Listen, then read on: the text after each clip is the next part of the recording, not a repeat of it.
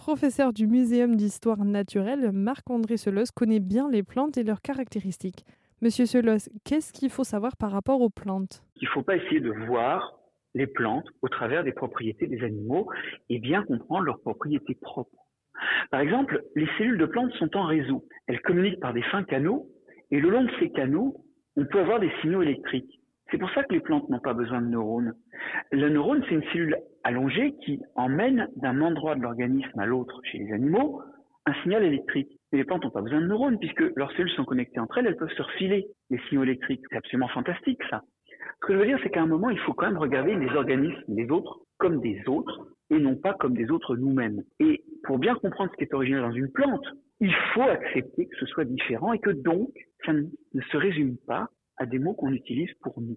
Sinon, ben, on emporte tout un tas de connotations et de préjugés et on finit par ne pas voir les autres comme des autres. Selon vous et la science, les plantes sont à tort sujets de l'anthropomorphisme. C'est le fait d'attribuer des caractéristiques humaines à des objets, des animaux ou, comme dans ce cas-là, à des plantes. Mais les caractéristiques des plantes nous servent quand même à quelque chose. Euh, on a quand même souvent récupéré dans les plantes des propriétés chimiques originales, notamment des médicaments. Je pense à l'aspirine, par exemple. C'est-à-dire? Bah, L'aspirine, c'est quand même un composé qu'on a extrait des plantes d'abord. Son nom vient d'ailleurs de l'aspirer une plante qu'on utilisait comme, comme aspirine. On a récupéré le, le génie chimique des plantes qu'on utilisait dans l'herboristerie et qu'on a en quelque sorte euh, amélioré et concentré en synthétisant chimiquement les molécules actives. Dans ce que contiennent les plantes, on a récupéré des choses, oui. Et comment ça se fait euh, que dans le temps, on a décidé de le reproduire synthétiquement alors qu'il y a les plantes qu'on peut utiliser euh, pour le faire naturellement?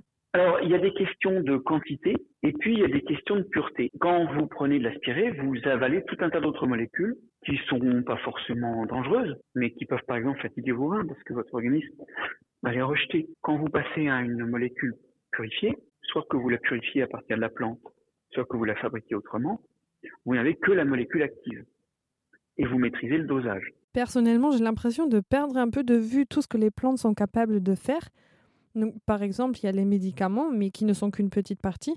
il y a bien d'autres choses où les plantes nous servent et nous peuvent être utiles. Oui, ben, elles peuvent nous nourrir et ça on l'a pas perdu. Hein. Elles peuvent aussi euh, être ornementales et rendre notre cadre de vie plus agréable. On a un peu perdu de vue en ville, mais voilà, on n'a pas forcément perdu le, de vue l'utilisation des plantes. Encore que c'est vrai qu'on pourrait faire mieux, c'est sûr, mais euh, parfois hum, on peut faire mieux sans plantes. Mais parfois, hein, pas toujours, il faut surtout pas envisager de.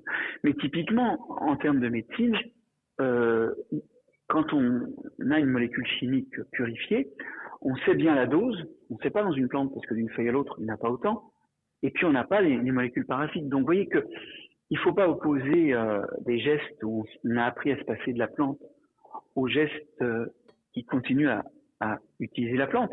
Vous pourrez remarquer par exemple qu'on utilise encore des tisanes quand même. Hein.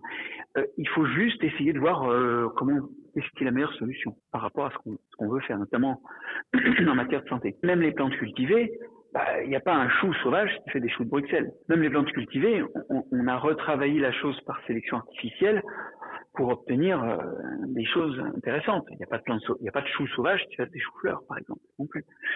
Donc, euh, il y a tout plein de degrés d'intervention de, l'homme qui vont d'une intervention sur la plante à un remplacement par de la chimie, un cas des médicaments, qui juste permettent d'augmenter l'efficacité par rapport au but recherché. Merci Monsieur Solos de nous avoir bien expliqué la différence entre les plantes et nous les humains. Au revoir. Au revoir. Si vous voulez savoir pourquoi attribuer des caractéristiques humaines aux plantes est trompeur, rendez-vous sur rzn.fr pour écouter l'interview avec le chercheur et microbiologiste Marc-André Solos.